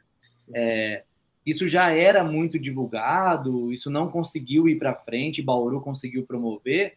Como que foi isso? Não, então, essa, é, essa foi uma tendência que se iniciou com os zoológicos europeus, né, com o, o, com o movimento verde, começou muito forte lá, lá na Europa, né, final dos anos 70, começou lá o movimento verde e tal, e começou uma cobrança, né? É, qual era o objetivo de se manter aqueles animais? E aí os zoológicos tiveram a se adequar a essa, a essa, a essa realidade nova. Isso veio também para os Estados Unidos. O, o, os zoológicos começaram, então, com os seus técnicos que conheciam animais, a trabalhar com animais em vida livre, a financiar projetos né, com, com, com animais em vida livre para garantir, a devolver animais nascidos em cativeiro para reforçar e populações. Então a gente tem assim é, n exemplos pelo mundo todo de animais que hoje estão vivendo no seu ambiente natural, graças a trabalhos de zoológicos e graças aos animais nascidos em zoológicos. Então tem aqui, ó, no, no Brasil nós temos o caso do mico-leão dourado, né? A população de mico-leão dourado ocorria aqui por todo o Rio de Janeiro, é, toda a Mata Atlântica aqui no litoral do, do, do Rio de Janeiro. Acredite que ele chegava também aqui no estado de São Paulo, chegava um pouco ali no, no Espírito Santo, foi reduzindo pela, pelo, pelo desmatamento, pela captura né, do, do animal para ser vendido como pet, papá, chegou a ter menos de 300 indivíduos em vida livre. Aí um grupo de zoológicos, europeus e americanos, fizeram um, um plano de manejo internacional para se trabalhar com o mico-leão dourado. Então, esses planos eles são interessantes porque eles não trabalham com aquele animal naquele zoológico, eles trabalham com todos os animais que estão em todos os zoológicos como sendo uma população única. Então você passa, todos eles passam a ser identificados, então você tem o um animal número 01, 02, 03, o 522, que o 522 é filho do 3, papapá. Então você mapeia tudo isso aí para manter aquela população sob cuidados humanos geneticamente viável, para você não fazer o cruzamento entre parentados. E a partir daí, então, é, existe uma pessoa que coordena isso. Então ele fala: olha, é, já tem muito filho do 412 com 320, então nós não podemos, esse, esse casal não pode mais ter filho, porque senão vai começar a ter muito desse material genético. Então, ó, desfaz esse casal aqui, esse macho vai acasalar com a fêmea que está lá em Hong Kong. Então, ou vai o macho para Hong Kong, ou a fêmea vem aqui para Bauru, e aí eles acasalam aqui. Então, nesse plano internacional, que o zoológico de, de, de Bauru ele pertence, inclusive é, é, mico-leões que nasceram aqui foram foram para o zoológico, para o National Zoo em, em Washington, nessas, nessas Então, aí o que, que acontece? É, aí vieram para a fase, então, de trazer animais nascidos é, sob cuidado humano para serem soltos na Mata Atlântica no Rio de Janeiro, na reserva de Poço das Antas. Então, você trouxe ele para a mata, fez o recinto onde ele ia soltar, fez ele aprender a viver ali comendo o que, que ele ia achar, né, esses animais foram soltos. Hoje já tem, hoje, hoje o animal que está livre da extinção já. Né? Por quê? Porque a população em vida livre, hoje, hoje nós não temos lugar para ter mais mico-leão dourado em vida livre no Brasil. O que está se fazendo agora é, é forçar que, que, que, pessoas que têm propriedades lá façam mais áreas de, de mata, regenerem mais áreas, para ter o prazer de receber uma família de mico-leão. Ele pode jogar e falar: Vem aqui no meu sítio que eu tenho um mico-leão dourado para você ver e tal. Em quanto então, tempo isso? Hã? Quanto tempo esse cenário muda? Isso começou nos anos 80 aqui. 80. Aqui em, em, em, mais ou menos 25 anos a gente já tinha população. Em 1989, é, na Califórnia, eu tive lá no, no, no, zoológico no San Diego e fomos ver, existiam só mais seis condors da Califórnia. Condor é um tipo, vamos dizer assim, um urubuzão enorme, né? Ele come carcaça. E esses animais, é, é, essas aves só tinham seis vivendo em vida livre. O, o governo americano autorizou a captura deles, se levou para esse programa no, do, do zoológico de San Diego. Eu cheguei a conhecer esses fundadores de colônia. Lá, então, é, na, na, natureza, eles botam dois ovos, nasce um filhote, o filhote geralmente eu empurro outro ovo, ou como ele nasce antes, ele come o outro filhote. Então, desse, de um casal só nasceria um filhote. Levando para cativeiro, o que você faz? Você tira o ovo, ela bota mais um ovo, você tira, você faz a incubação artificial, você reproduz muito mais filhotes, você evita aqueles problemas que naturalmente poderia acontecer com predação do filhote, com quebrar ovo. Bom, resultado, de 89 para cá já existem três populações vivendo em vida livre de mais de 300 indivíduos já vivendo. Olha uma recuperação de 6 para 300. E você vai lá na Europa com o, com o cavalo Prosalski, você vai é, na Ásia com o, com o Oryx. É, então, você vai pelo mundo todo, você vai vendo isso aí, porque trabalhos que os zoológicos fizeram. O problema que nós temos aqui no Brasil é que nós adotamos, é, o, o Brasil adotou o método zoológico, a sua grande maioria, dos zoológicos públicos. Né? E aí o que, que aconteceu? Com a decadência dos serviços públicos, né? com, essa, com esse repasse de, de, de serviço aos municípios, sem repasse de fundos de, de, de custeio, o que, que aconteceu? O zoológico tem que disputar sua verba, que eu falei, com saúde, com educação, com social, com, com buraco na, na rua, com tudo isso. Eles acabaram ficando largados. Né? Então a gente vê algumas cidades ao nosso redor que realmente sabe que não tem condições de ter zoológico. Né? Muitos deles fecharam, Marília fechou, Presidente Prudente já fechou, já reabriu, Araçatuba fechou, Adamantina, é, Andradina fechou, Garça tem um zoológicozinho ali, mas agora o erro o que, que é? é? Zoológico, uma coleção de animais mantidos vivos aberta à visitação pública. Não é isso. Zoológico é, é muito mais que isso. Então, agora, quer dizer, a gente tem um, um novo projeto de lei, né, é, é, criando mais obrigações aos zoológicos, inclusive foi apresentado pelo nosso deputado federal, pelo Rodrigo Agostinho. A Sociedade Zoológico é, pediu para que ele apresentasse, forneceu o material para ele, já apresentou, já foi aprovado na Comissão de Meio Ambiente da Câmara, está para ser aprovado agora na Comissão de Justiça, dizer, criando outras figuras. Por quê? Gente, não dá. Quem não tiver competência não pode estar estabelecido, porque é, se usam desses maus, dessas más instituições para atacar todas as outras como se fosse a mesma coisa. Então seria o mesmo em que você pegar um médico que faz uma canalice, como aqueles médicos lá que vendiam os produtos lá de órtese, de prótese, alguma coisa, e dizer que, que a classe médica é isso, e não é. Né? Você não pode pegar um, um mau exemplo e pôr todo mundo baseado naquele, naquele mau exemplo. Teria que ser muito pelo contrário, a gente pegar os bons exemplos e falar, ó, é isso aqui que todos têm que ser. Tá? Então a gente vê hoje muito que a gente vê, nos revolta muito a gente ver as imagens que colocam, porque pinçam né, aquele mal animal naquele recinto horrível de uma de uma coisa chamada zoológico, de um lugarzinho aí, e põe isso como se fosse todos os zoológicos. Então, zoológico aí não, não é. Existem zoológicos zoológicos, como existem hospitais hospitais, como existe escola escola, como tudo que você vê, você vai ver bons e maus exemplos. Então, o, é, eu sou um defensor de zoológico, mas dentro dessa norma, onde o zoológico é feito para o animal a visitação pública passe a ser uma consequência. E você tem a condição de sobreviver sem ter que ficar mendigando aí. Com... Porque o, que, que a gente vê? Alguns zoológicos fazem isso aqui, vou muito bem. Aí entra um prefeito, eu não gosto do zoológico. Corta a verba, corta tudo, aquilo cai. Para subir de novo, meu, depois que você estragou, você colocar, né? Uma casa, ela só se mantém boa, você mantém reformada ela o tempo todo, né? Abrir o rachis e levar água. Quando você deixa tudo aquilo lá arrebentar, você deixar a casa bonita de novo, você tem que ter muito recurso, quase vale a pena você construir uma casa nova. Então, com essa instituição é a mesma coisa. Então, quer dizer, é, nós temos que fazer uma peneira sim. Né? O, o, Brasil tem mais de 140 instituições chamadas de zoológico. Eu cheguei a ser presidente da Sociedade Zoológicos do Brasil por três oportunidades.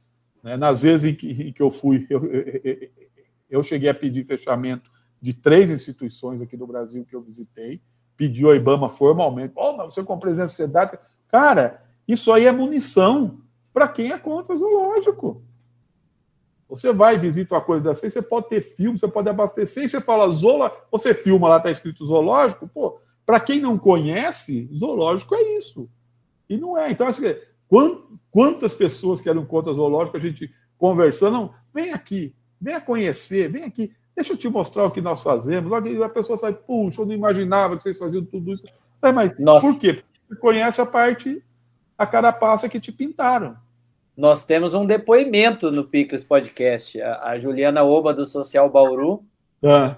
ela, ela fez esse comentário, que ela ama animais, enfim, e aí em algum momento ela mencionou que que ela tinha essa restrição com os zoológicos, mas depois que ela conheceu o trabalho do Zoo de Bauru, ela mudou de ideia. Ah, que legal. É, então, temos esse depoimento no PIB. Então, é justamente isso que é, é que vai agora. É, não adianta falsear, não adianta não não ter transparência, não adianta querer esconder. Gente, nós somos. Bom, nós aqui, né? Enquanto eu estou falando contra o Bauru, mas a gente é um zoológico público, cara. Tem que ser tudo às claras. Tem que ter medo. Se teve um problema, se morreu um bicho, se Primeiro é que as pessoas, ah, morreu a onça, morreu o tigre do zoo. Cara, é, quantos cachorros morrem por dia nessa cidade? Quantos gatos morrem por dia? Quantas pessoas morrem por dia? Para morrer, basta estar tá vivo. Agora, é diferente, morreu por maus tratos. Aí sim. Agora, as pessoas não sei porque acham que animais de zoológico tem que ser eterno. Ah, mas cadê o urso que tinha no zoológico? Quando foi no zoológico? Eu fui em 1977, tinha um urso enorme. Porra, cara.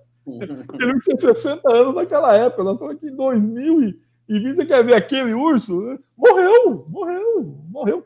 Quantas causas podem matar o animal? É, o que eu garanto é que nenhum morreu de, de maus tratos, nenhum morreu por mau manejo, mas morre desde um câncer, né? E o, e o, e o que, que acontece é um problema muito sério até. É, esses animais acabam vivendo muito mais sob cuidados humanos do que quando estão em vida livre. Porque em vida livre, quando ele começa a demonstrar uma fraqueza, quando ele voa um pouquinho diferente, quando ele nada um pouquinho diferente, ou quando ele corre mancando, pumba, ele é predado na hora. Tá cheio de predador aí, olhando para tudo, esperando ver um que seja facinho de comer. Mas quando está em cativeiro, que você vai lá, não, ó, ah, ele está com dificuldade de mastigar, vamos lá, arranca o dente dele que tá, deu problema. Ah, ele não está pegando, é, corta a comidinha, ah, dá uma comidinha mais molinha. Ah, tá caindo pelo papá. Aí, aí você começa a ter animais extremamente idosos, extremamente idosos. Aí você vai lá, nossa, o tigre, nossa, quando o tigre que, que eu deixei aí aconteceu isso aí. Ele ficou com vinte e tantos anos, quer dizer, é um bicho que vive em média 12 anos. Ele estava com 18 anos aí, com problema renal, né? comia, comia, não engordava mais, chegava lá, olhava, o bicho estava magricelo. Ah, toma. Cara, esse tigre teria morrido há seis anos atrás. Né? O certo de se fazer seria o quê? Chegar lá, abreviar. Só que a gente não faz isso. Se ele está vindo, estamos, se nós temos condição aqui de dar medicamento de deixá-lo ainda, vamos deixar o máximo que ele que puder, né? É o que nós estamos fazendo hoje com a nossa geração, né? Quer dizer, quantas pessoas hoje. Tá certo que essa pandemia ceifou a vida de muitos dos nossos idosos, né? Mas quantos idosos hoje nós temos, que era coisa difícil a gente ver, né? Na, na minha época de, de, de moleque, idoso para nós era 60 anos. 60 anos era um senhorzinho velhinho, né? Hoje, para mim, meu pai tem 94 anos e eu não acho ainda assim tão velho, estou tentando fazer 100. Tá firme e forte. É, por quê? Porque é o, o, medicamento acompanha, a ciência evoluiu. Então, isso com, com os animais também lá em cativeiro acontece a mesma coisa. Entendeu? A gente consegue dar uma sobrevida maior a eles, conseguimos também reproduzir muito mais é, sob cuidados humanos que se reproduz ele em vida natural. E o que precisava ter hoje era o seguinte: eram os trabalhos de campo tá acompanhando esse sucesso nosso de reprodução. Porque, olha, estamos precisando de tamanduá bandeira aqui nessa região, porque morreram dois atropelados. Opa! Está nascendo todo ano dois, dois tamanduá de Bauru. Vamos mandar para lá.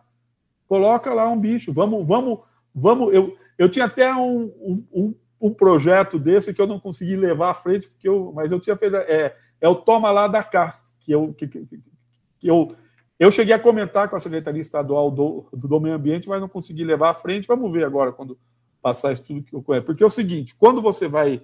Para você fazer um processo de reintrodução de um animal na natureza, você tem que saber que aquela área tem capacidade de suporte para um animal desse, que a espécie ocorre, pá, pá, pá. Então eu falei, gente, isso aí demanda o quê? Estudo de campo. Você levar a pesquisa, isso sai muito caro, você fazer levantamento do que tem. Então eu falei, olha, não está morrendo tanto bicho atropelado? Tá, então vamos, fazer o seguinte: ó, morreu um lobo-guará atropelado aqui na mata próxima aqui do, do lado do zoológico. Morreram dois aí, dois em 500 metros de diferença em, em 2018. Isso já mostra o que para a gente? Que nessa área de Cerrado, da Unesp, do Jardim Botânico, do Lauro Souza Lima, tem lobo-guará. Se morreu uma fêmea atropelada, vamos devolver uma fêmea para esse lugar. Vamos, toma lá da cá. Né? Nós faríamos isso muito mais rápido. Não precisa desenvolver um projeto de levantamento de fome, você sabe que morreu é porque ele estava lá. Você vê, o bicho estava sadio, estavam bonitos, era jovem os dois, maravilhosos. Morreram atropelados por quê? Porque foram atravessar a rodovia. Isso nunca mais vai acabar, por mais que você fale. Então, se morreu e está nascendo em zoológico, vamos devolver para esse local que está faltando um se for uma fêmea que morreu, devolve uma fêmea lá. E acho que é uma coisa aí para se pensar mais, mais para frente. Ah, ó, velho, esse é, esse é noroestino, conta cada história que você não imagina. Quando ca, cada história de futebol antigo aqui de Bauru que eu sei, meu filho, eu vou te falar, viu? Se pudesse falar. Microfone, BH. É. Tá com o microfone. Olha, eu estava com o microfone desligado. Para quem apenas nos ouve, eu estou mostrando aqui na videoconferência a foto do pai dele, do seu Luciano Dias Pires, é, numa homenagem que o Paulo Sérgio Simonetti fez para ele no livro Noroeste 104 anos de um Teimoso. É. Seu Luciano com a camisa do Noroeste, lindão aqui. Noroestino e corintiano, roxo, roxo, roxo. É. Ô Luiz, a minha, minha, última, minha última pergunta para você é nesse seu, nessa sua vida atrapalhada pela pandemia, mas nesse seu período pós direção do, do zoológico, por toda a credibilidade que você construiu, você é um formador de opinião na cidade. E vira e mexe, é, é, é reverbera uma opinião sua, né?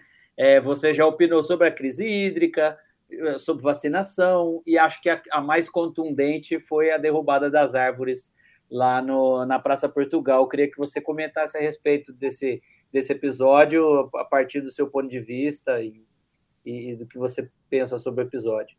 Então, é, eu aproveito o fato né, de ter alguns seguidores no Facebook para comentar aquilo que eu, modéstia à parte, acho que entendo. Né?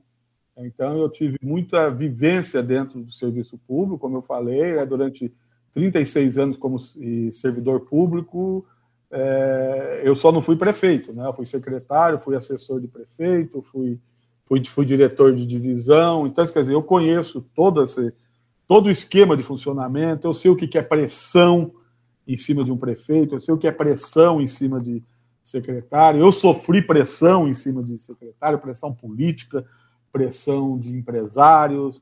É, então, eu sei que não é fácil você comandar uma cidade, sei que das coisas que você tem que ceder, mas eu sei a importância que a opinião pública tem nas, nas decisões de um município, é, e eu sei o quanto que a opinião pública está afastada e não sabe do seu poder. Então é muito fácil é, você hoje, hoje ainda com rede social, está muito mais fácil você lançar algumas coisas como verdade e usar um monte de gente para compartilhar aquilo e criar uma bolha achando que aquilo passa a ser a verdade daquele grupo. Então, é por isso eu comento muito sim. Até a minha página, algumas pessoas até saíram porque falaram que eu passei a ser chato, porque eu passei a falar muito de política. Eu falei, gente, na, na minha página, todo dia vocês vão ver passarinho, vocês vão ver fotos das minhas viagens, mas vocês vão ver eu, eu comentando aquilo que eu acho, é porque agora aposentado é mais fácil você poder falar, né? E, e assim, é, eu, eu não falo só para jogar. Primeiro eu mostro cientificamente o que é certo, e eu dou opinião do porquê não fazer aquilo ou como fazer aquilo lá. Então, uma das coisas é da enchente. Nós estamos agora, volta todo ano a questão das enchentes, vem aí. Ah, porque... Gente, Bauru vai conviver com enchente o resto da sua vida. Essa foi a opção. A página do Bauru Ilustrado nos próximos dias agora, com meu pai pegando as fotos antigas, mostrando que as enchentes de 1920 do rio Bauru, do mesmo jeito que acontece hoje. Por quê? Porque Bauru começou seu crescimento às margens do rio Bauru. Porque naquela época, 1800 e pouco, mesmo 1990, do, é, do final do, de, de, 1800, início do, do, século passado, 1900, não existia água encanada, né? não existia esgoto. Então, todo mundo morava perto do rio para ter água fácil e para jogar o seu esgoto no rio. Então, Bauru começou vivendo ali naquele baixadão. Se aquele baixadão em 1920 já enchia, né? Você imagina passados cento e tantos anos depois, quando você começou a impermeabilizar tudo aqui para cima, e lá embaixo o rio que leva a água lá para o Rio Bauru é o mesmo. E o pior, não tem mais as curvas, não tem mais as áreas de brejo, né? E está restrito a uma caixa desse tamanho. Que foi quando fizeram a avenida lá e encaixotaram o Rio Bauru. Isso quer dizer, não tem. Ah, mas como é?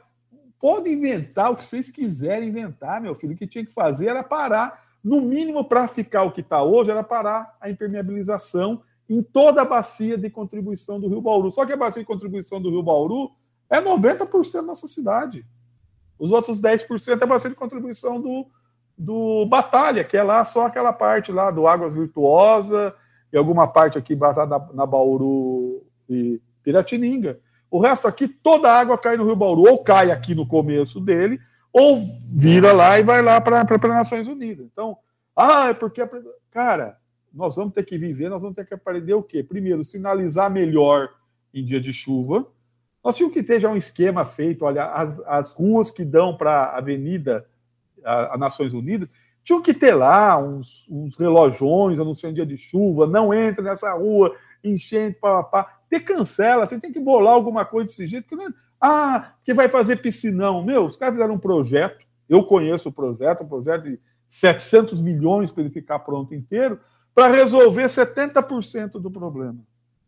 Ou seja, para isso a gente vai ter que acabar com três praças colocar tudo árvores para fazer o piscinão embaixo, para colocar em cima, colocar grama e arbustinho. Né? Depois saber que a prefeitura não, não tem condição de ficar limpando esses piscinões. Tá? E saber o quê? Ah, mas vamos resolver. Então pode ter 20% de chance de inundar Nações Unidas de novo todo ano. Então, meu filho, já sabe o que é o problema, nós continuamos ocupando as áreas, continu... aí vai, vai, vai se lançar um novo projeto aí de se fazer um novo loteamento, alguma coisa, ninguém se preocupa com água e, e, e pluvial, a contribuição dessa água lá para baixo. Faz esse empreendimento arcar com a água que ele vai produzir. Ele que monte cisternas, ele que monte as, as, as bacias de contenção para soltar essa água devagar. Isso tem que estar embutido no preço dele, porque nós pagamos hoje, né, o meu imposto hoje é para pagar o quê? Ocupações que foram feitas sem isso para cima aqui. Ó. E a gente vê isso vai acontecer direto. A gente tem que manifestar isso, porque a gente fica vendo, né? aparece o vereador, ó, oh, porque o prefeito não fez. Cara, né, o prefeito não faz nada desde 1910, quando começaram a ocupar as áreas do Rio Bauru. Aí você vai ocupar agora a, a, a prefeita que acabou de entrar pela enchente desse ano? Ou, ou Gazeta pela enchente que dentro? Ou o Rodrigo? Não adianta, você pode ir para trás, você vai ter que começar. Então, é o que eu falei: se quer achar um culpado, vamos começar lá de trás. Aí nós vamos ver todo mundo que foi cada um que deixou impermeabilizar mais um metro na bacia de contribuição do Rio Bauru, sem se preocupar para onde ia a água, é responsável. Agora, tem o que fazer? Tem. Agora é medida mitigadora. Agora, como é que nós vamos fazer? Então, vai, piscinão diminui? Diminui. Então, vamos ver onde nós vamos fazer o piscinão. Não é assim, chegou o um engenheiro, falou, vamos fazer o piscinão nessa praça, nessa praça nessa praça. Existem alternativas para isso? Vamos discutir então alternativa, vamos ver se é o que aconteceu aqui na praça, do lado do, da minha casa que eu saí. Eu, eu apresentaria três alternativas, como eu apresentei, que não precisaria ter mexido nas árvores da praça. Se não aceitou as duas em que não precisava mexer, a terceira, no mínimo, era transplantar aquelas árvores.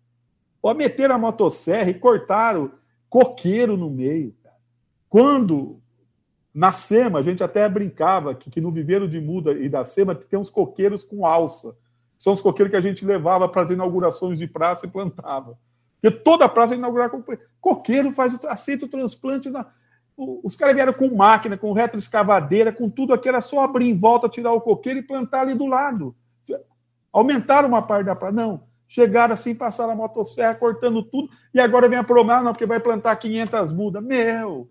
Sai em Bauru e vê, você vê uma muda que se transforma em árvore nos últimos 20 anos. Você vê mudinha plantada hoje aqui na Getúlio, que, que é para tirar o abitse, passa três meses depois e vê o estado que está essa muda, você ainda está lá. É só para se tirar o abitse. As mudas hoje elas não aguentam mais o tráfego, elas não aguentam mais a poluição. As árvores que ainda estão grandes hoje são. Não vai ter árvore. Essas 500 mudas não adianta, não sei que vai plantar não sei onde, mas o impacto foi local ali. Existiam alternativas? Eu sei que tinha, era só mudar a mão de uma rua. Era só mudar a mão de uma rua. Ah, mas aí tem um grande comércio ali que não vai dar para entrar desse jeito, que já estão acostumados a entrar no estacionamento. Pô, gente, peraí, cara. Vamos ver o que então a gente impermeabilizou mais, né? tiramos 31, ah, mas só 31 árvores. Você vê, essa coisa de comunista, ambientalista. Cara, é de 31 em duas, em três, que nós estamos vendo que está ficando Bauru. Aonde que tem árvore grande na nossa cidade mais? Aonde que tem árvore grande? Se não for aqui no, no Jardim Estoril 4, né? Aonde mais se árvore? É tudo arbusto. Hoje virou algumas plantinhas arbustos, que é aquela a, a falsa murta, é, resedar, é, é, isso, é, isso é tudo arbusto, isso aí fica com 2 metros, 3 metros de altura, só no máximo. E o que que vira? Cadê? Aí, aí a gente tem um asfalto que esquenta, e asfaltamos a cidade inteira, o asfalto gera calor, a falta de árvore diminui a vida útil do nosso asfalto, né? um asfalto que poderia viver 15 anos batendo esse sol direto na cidade quente nossa, ele passa a durar oito, nove anos. Por isso que nós re, recapeamos aqui e não dura nada. A gente já tem um, um problema do solo arenoso, que não agrega nada. E o solzão em cima desse aí. Olha, quantas vezes que nós já tentamos re, recolocar árvores ali na, na, Rodrigues Alves? Desde que eu me conheço ali, ali dentro da cidade, deve ter sido feito uns cinco plantios ali não vai para frente. Com, a, com, aquele movimento que nós temos de carro, de escapamento, não adianta plantar muda. Então, esse papo, ah, porque eu tirei uma árvore e estou plantando 10 no lugar, isso é balela. Isso é para tontinho achar que fez alguma coisa boa, porque dessas 10 não vai sair uma. E, um, e uma árvore pequena ela não substitui ecologicamente uma árvore grande. E depois não é a árvore. E a ave fauna que estava acostumada a viver naquele local ali? Vai lá, tem um monte de bicho ali. Ali tinha sabiapoca, ali tinha sanhaço do, do, do, coqueiro, ali tinha sanhaço azul, ali tem cambacica, ali tem João de Barro, ali tem sabiá da, é, sabiá da mata, ali tem tico-tico, tinha tudo ali, ninguém preocupou. Foi lá e cortou tudo. Numa época que era a época de reprodução das, das, das, e das aves. Então, não é, não, é o fato. O progresso, eu não sou contra o progresso de nada. Agora, é diferente uma cidade crescer do que uma cidade ficar grande. Para mim, a cidade crescer é crescer com sustentabilidade. E hoje, o que está acontecendo aqui? O que, que quem tem dinheiro sai para longe, né? Condomínios fechados, arborizados, tudo bonito, é, casas com jardim na frente, pau, Quem ficou aqui para a cidade antiga, onde detonaram tudo, está aí. Ó. Você anda hoje. Eu comecei a andar, né? Porque eu tenho necessidade, eu tenho um peso, eu tenho um, tenho um problema de, de sobrepeso. Aí é que eu comecei a ver, eu comecei a andar, falei, gente, é impossível andar nessa cidade, o calor, o sol, é impossível você não ver árvore. Aí quando vê uma árvore, é tudo quanto é carro e disputando aquela árvore para parar embaixo. É assim, acho que a gente tem que se manifestar, é, e não é crítica, eu, eu, eu não faço crítica a uma gestão, eu não faço crítica a um vereador, eu não faço eu faço crítica à situação. Eu acho que nós temos que fazer crítica e apontando solução. Né? É, então, eu acho que assim, é, se eu posso usar hoje, se algumas pessoas me escutam, eu vou, vou continuar fazendo isso. Eu não faço ataques pessoais, a não ser né, em pessoas que a gente vê que não tem como, tem que atacar pessoalmente também, porque são pessoas que nos atacam pessoalmente. Então, eu sou um, eu sou um crítico fervoroso desse governo federal, que o que está sendo feito com, com o meio ambiente, isso aqui é um retrocesso que vai causar um impacto a gerações futuras que vocês não imaginam, né? É, eu pude ir o, o ano passado para Roraima, eu sobrevoei a Amazônia, eu vi os estragos que estão sendo feitos, eu fui para Tocantins, eu vi áreas em que a gente ia ver o bicho, porque o bicho foi avistado ali, chegava lá, só tinha plantação, não tinha mais nada, tudo feito. Eu vi o garimpo, o estrago que eles estão fazendo, né? e eu vi o desmanche dos órgãos de fiscalização e o desmanche da, da legislação ambiental. Quer dizer, esse último, esse último decreto presidencial aí deixando que as cavernas possam ser utilizadas para mineração e para coisa. Isso é um, gente, isso é um crime, ninguém sabe o valor que essas cavernas, o que se acha dentro dessas cavernas, da própria história da humanidade, da história da evolução. O cara fala que simplesmente pode destruir uma caverna para tirar calcário, para fazer cal, para construir casa. E que é isso, gente? Sabe? Então, é, eu sou realmente um crítico hoje, mas eu continuo mostrando muita coisa assim de, de, de animais, de natureza. Mas eu, eu gosto muito de um, de, de um diálogo, tá? Eu sou extremamente democrático. As pessoas falam, ah, mas você tem que apagar esses caras, apaga esses caras. Falo, não, não apago ninguém. Primeiro é que eu não quero me isolar na, na minha bolha, né? Porque eu, as redes sociais hoje elas criaram, infelizmente, essa sacanagem com você, né? Se, se você deixa de ver opiniões contrárias à sua, ele só vai te, te mostrar quem pensa igual a você para você consumir mais horas dentro dela e te empurrar as, as propagandas. Então eu não tiro ninguém, eu não, a não ser que a pessoa entre com insulto pessoal. Acho que na, na minha história de rede social, devo ter tirado cinco ou seis pessoas no máximo. E tem lá pessoas que eu coloco, já vem esperando para colocar, para bater, eu falo, adoro e, e dialogar, adoro, e eu, eu não paro, eu vou retrucando a pessoa com argumento. Ou seja, ou eu convenço ela, ou ela me convence, ou nós dois vamos ficar com a nossa opinião e pensando o que nós pensamos. Sou municipalista ao extremo, eu acho que enquanto não, enquanto o municipalismo não avançar nesse país, nós vamos ficar desse esse jeito absurdo de, de prefeitos ficar pedindo favores e, e para conseguir parcos recursos para seus municípios, você precisa para lá é, beijar a mão de, de, de governador, é, é, abrir mão da, da necessidade que a cidade tem para aquilo que o governador acha que deve ser, o mesmo para ministro e para presidente, acho que isso é um erro, né, porque as coisas acontecem aqui. As decisões elas são tomadas lá, mas o reflexo é aqui. Nós sabemos como tem que ser a nossa saúde, nós sabemos como que tem que ser a nossa educação, nós vivenciamos a cidade, é aqui que acontece primeiro.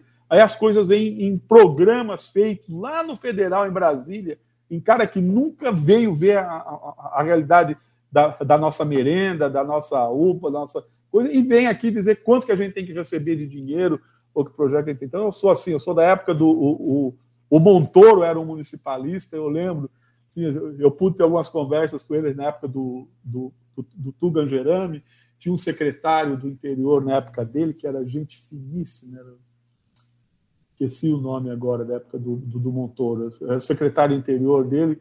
Nossa, um cara que era, ajudou muitos os municípios. Então, eu sou disso, eu sou um cara que ama o município e acho que o município não tem que ficar. É, precisava reverter essa distribuição de impostos nesse país, essa linha de, de obrigação e tudo, e para isso a gente está aqui brigando, tentando, esperneando e tentando ser ouvido. Às vezes a gente é ouvido em alguma coisa sabe, ó, oh, fizeram aquilo lá porque alguém chegou e falou que você falou aquilo. Não preciso, não quero crédito, não quero não, não preciso de mais nada. Eu quero agora é curtir meus passarinhos, curtir meus. Saber se foi o que o Luiz falou, se deixou de falar. Eu quero... Ouço, né? eu posso contribuir com, alguma coisa falando experiência de vida. É o que eu tenho, eu tenho experiência. Né? Algumas boas, algumas más, muito melhores, muito mais boas do que más, felizmente. E acho que eu posso estar sempre aí contribuindo com as minhas opiniões. Bom, excelente papo, né, VH? É, dá vontade de perguntar mais, mas é como todos os papos que a gente está tendo aqui, né, velho? Acabamos de ganhar uma aula, né, Marcelo? É, não, e um elogio, Luiz. Eu acho que já deve ter ouvido muito isso, assim, mas eu acho que na sua trajetória fica muito evidente quando você fala, né, a, a, gestão, né, embora você tenha se formado numa outra área, imagino que tenha depois pesquisado mais para entender mais um, uma baita atuação na área de gestão, na área de gestão pública, numa relações públicas, né?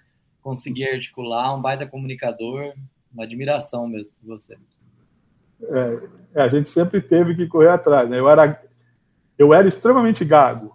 Né? Até uma, as pessoas hoje até, até não acreditam, não sei quem conviveu comigo, mas eu, durante o meu, o meu ginásio, eu fiz o ginásio sem poder abrir a boca na sala de aula, porque naquela época não tinha história de bullying, não. Abria a boca e aqui, a negada vinha em cima e, e tal. Então eu era tremendamente gago e tive que vencer essa, essa gagueira, né? Então eu fui aprendendo técnicas, né? De manejar, lógico que fiz também fono, mas eu tive que perder a, a, a vergonha. Hoje eu, eu, gaguejo ainda, principalmente quando estou ao vivo, alguma coisa, porque aí vem realmente aquela, se eu vou acertar e tal, tal. Assim, a gente foi aprendendo e, e muito foi, real, foi realmente assim, a, a necessidade fez atrás. Eu podia ter acomodado, como os caras falam, é funcionário público, a vida tranquila. Meu, vocês não sabem o que, que funcionário público que veste a camisa tem que fazer para ver a coisa andar. É muito, muito mais do que qualquer uma iniciativa privada. Iniciativa e, e, e privada, o cara pede a coisa, a coisa está lá para ele. Iniciativa pública, quando você quer inovar, você tem que convencer uns três, quatro, cinco acima né, e tomar cuidado, porque se a tua inovação for boa, ele vai querer te cortar porque vai mostrar que os outros estão muito atrás de você. Então querem sempre nivelar por baixo. Aquele no serviço público começa a sair muito. Né? Meu pai até fala: cuidado, macaco que muito pula quer levar filho. ah, deixa eu tirar, pai, deixa eu tirar que a gente sai aqui de lado. Legal. Luiz, muito obrigado pela sua disponibilidade. Adoramos o papo e quem sabe o seu pai não, não possa estar conosco em breve também. Outro, outro ah, grande legal. nome que está na nossa listinha de desejos. Legal. Tá bom, eu, bom, eu agradeço poder ter conversado assim tanto, né? Sei lá, foi uma hora de papo, acho que. Mais, mais Não, foi mais um pouquinho, mas foi muito bom. Ah, mas estamos aqui à disposição. Quando quiser, é só chamar. se eu não estiver no mato, estou aqui livre para conversar. Bora. Beleza, esse foi o 17 episódio do Picles Podcast. Espero que vocês tenham gostado, como nós gostamos. E fica a dica aí para acompanhar todas as terças-feiras e também para acompanhar os episódios anteriores, né? É, tá lá à disposição no Spotify, no, no Apple Podcast, no Google Podcast, está à disposição de vocês para ouvir os episódios anteriores seguir o arroba Picles Podcast no Instagram, né? E convidar mais gente para curtir, para a gente aumentar aí quantidade de pessoas alcançadas uh, pela, pelos nossos papos, né? Aliás, o, Luiz, só para finalizar, o, as suas redes sociais, passa para quem quiser acompanhá-lo, para ver suas fotos de passarinhos e para ah, bater papo com você. É, pelo, eu uso muito é o Facebook e o, o Instagram, né? No, no Facebook é luiz.pires39, é, é luiz.pires, é, vai, vai, é, é Luiz Pires. E no Instagram também é, é, é luiz.pires e 39. No, no Instagram são só fotos de passarinhos que eu faço pelo, pelo Brasil. Né? Nós temos 1.989 espécies, eu já estou com 775 fotografadas. Caramba! Espero que esse ano, se diminuir aí a, essa pandemia, eu consiga fechar o ano com mil espécies brasileiras fotografadas em todos os ecossistemas. É, e pelo Facebook acompanhar, mas aí vai ter que, se não gostar muito, porque vai, aí vai ter política no meio, vai ter o dia a dia de Bauru e vai ter muita coisa na área de meio ambiente, sem dúvida nenhuma. É Luiz.pires. Agora eu não lembro. Luiz com Z. É, é, Luiz com Z. Que é Luiz.pires 39, acho que é isso aí. Aí ah, mas na, na, na, legenda do episódio a gente deixa direitinho lá. Ah, então acha lá e coloca para mim o Instagram e o Facebook lá. E BH, nossa perguntinha final. Nossa, eu estava esquecendo. Não, não, e eu tô curioso para saber. Eu posso já fazer a primeira para ele, Luiz. Um lugar Pode preferido fazer. em Bauru.